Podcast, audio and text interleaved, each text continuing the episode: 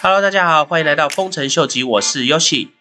今天呢，一开始先带大家来看几个比较重要的新闻。第一个新闻呢，就是美国的税务局呢，开始针对 Binance US 币安他们的美国的这个分部呢，调查有关他们的一些金流的部分。之前 Binance 还在美国运行的时候呢，就已经有感受到一些从美国调查局跟国税局那边的一些压力，所以呢，后来他们就把整个 Binance 的 headquarter 呢，从美国后来搬到了 Malta，就是一个外岛的区域，成立他们的 Binance US 的这个 division。但是呢，照目前来看的话，可能还是没有办法躲过美国国税局查账跟一些调查。那最主要的部分呢，是调查有关洗钱跟一些税务上的问题。这个消息一发布以后呢，对于整个 Binance 的价钱呢，就掉了大概百分之二十五 percent。不过呢，这已经不是第一次 IRS 或是美国调查局开始对 Binance US 做一个侦查的动作。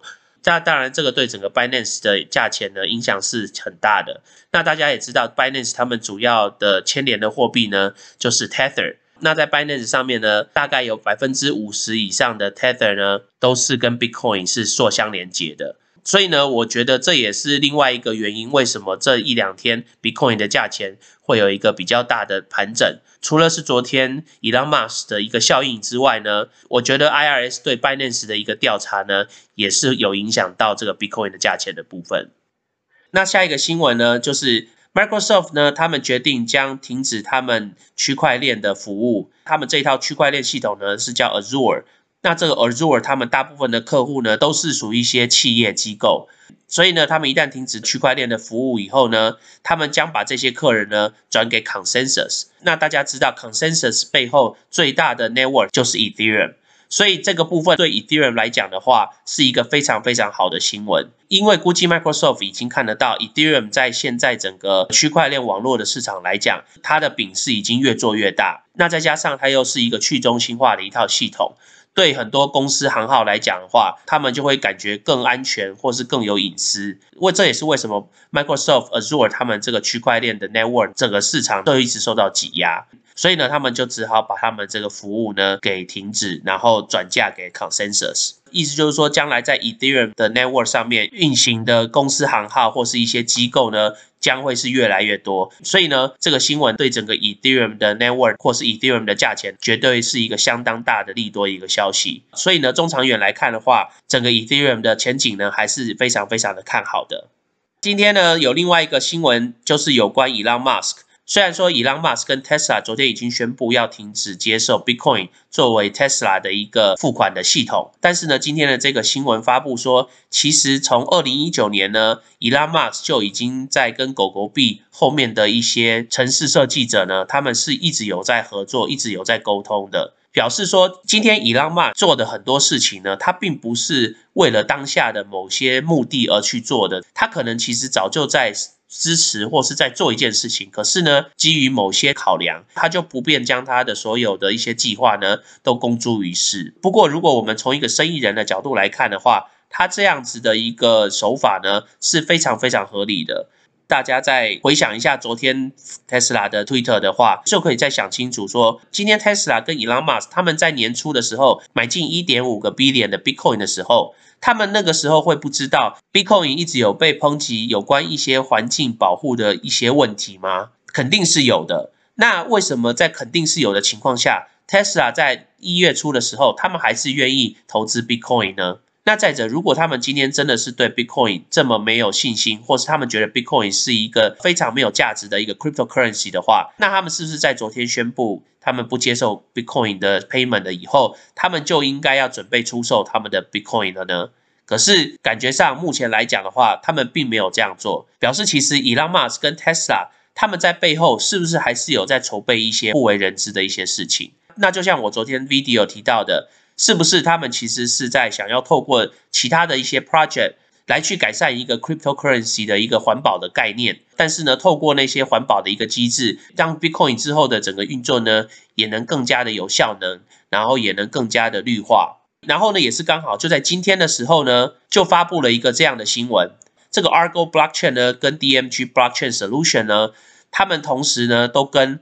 Crypto Climate Accord 这个机构呢签署了合约。Argo Blockchain 呢目前是英国的一个非常大的加密货币挖矿的一个公司。那 DMG Blockchain 呢？他们也是在英国，然后提供区块链网络服务的公司。那这两个公司呢，在英国都相当具有规模。他们跟这个 CCA 签署了这个协定呢，最主要就是希望说能提供更好的一个绿能、有效能的环境，让这些挖矿公司能在减碳节能的效应方面来去达到最高的一个输出。那大家如果还记得昨天的 video 的话，我其实就有提到了这个 CCA。那这个 foundation 其实就跟谁有关呢？它其实就是跟 Energy Web 有关。所以呢，基本上就是说，Energy Web 就是提供这个 Arco Blockchain 跟 DMG Blockchain 他们绿能跟节能还有减碳方案最大的服务的提供者。所以呢，从这几个一连串的连接下来的话，大家就可以知道说，Energy Web 其实在整个市场上的一个规模已经是越来越大了。所以呢，这就是为什么我个人非常看好这个 Energy Web 这个 project。那我也一直认为 Energy Web 他们所合作的这些公司呢，多多少少跟 Tesla 他们合作的一些公司都是有相关的。那会不会到最后 Energy Web 就是 Tesla 所御用的一个在传递能源方面的一个 cryptocurrency 呢？那这个部分的话，就非常值得我们期待的喽。那今天呢，想要介绍大家一个 project，这个 project 是我在做 Energy Web 的 research 的时候呢，发现的一个 project。这个 project 呢叫 Alliance Block。这个 Alliance Block 呢，他们主要就是希望提供一个平台、一个桥梁，连接传统的金融系统跟我们现在创新的这个 DeFi 的系统。那因为你一旦接触到传统的金融的系统的话，就必须要考量很多法规的问题，再加上如何将去中心化的金融资料。跟这些所谓的中心化的金融资料互相来去做交流、去做整合的话，将是一个非常大的一个课题。所以这就是为什么 Alliance Block 他们想要致力于作为中间的这个桥梁。那其实感觉上就是想要促成一个混合的一个系统。不过呢，还是让双方这两种系统呢，还是各自具有自己的一个独立性，并不会互相的干扰或造成一些冲突。那如果我们从他们的合作伙伴这边，就可以看得到，里面就有我们常常看到的几个比较著名的 project。那其中第一个呢，就是 Chainlink，这个部分呢，就是提供他们有关 Oracle 服务的方面。然后再来，同样提供 Oracle data 的呢，也有 API Three。那另外一个也是我常常提到的一个 project，就是这个 Ocean Protocol，也是在上面。然后最重要就是我最近很看好的，就是 Energy Web 这个 project。那因为目前这套系统就是架设在 Ethereum 跟 Binance 上面，所以呢，大家也可以看到他们这边有。跟 Binance 合作的一个商标，然后再加上他们还有 MakerDAO 这个非常大的 DeFi 的一个 community，也是他们的其中一个合作伙伴。这些呢都是 decentralized 去中心化的部分。那以中心化的部分的话，大家可以看到，他们这边有 London Stock Exchange，就是伦敦交易所。所以意思就是说，其实，在基础上面，它都已经中心化跟去中心化的部分的话，它都已经是准备的相当完全了。所以呢，这个是为什么我对这个 project 呢，长远来讲呢，也是相当相当的看好的。那其实这个 project 呢，在今年三月多的时候呢，他们的 mainnet 就是主网已经上架了。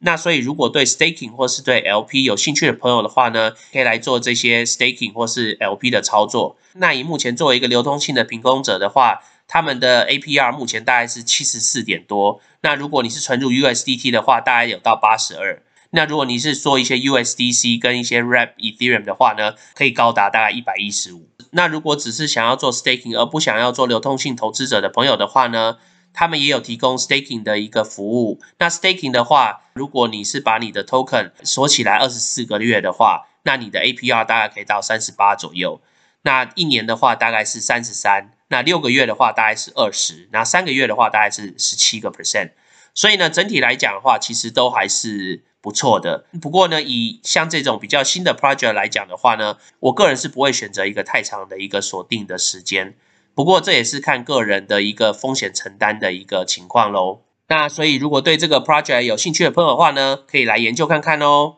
那我们今天先聊到这喽。如果喜欢我 content 的朋友呢，麻烦帮我按赞、订阅、分享，开启你的小铃铛。那如果对我的 content 有任何 comment 的朋友呢，也请麻烦帮我在下面留言哦。那我们就先聊到这喽，拜拜。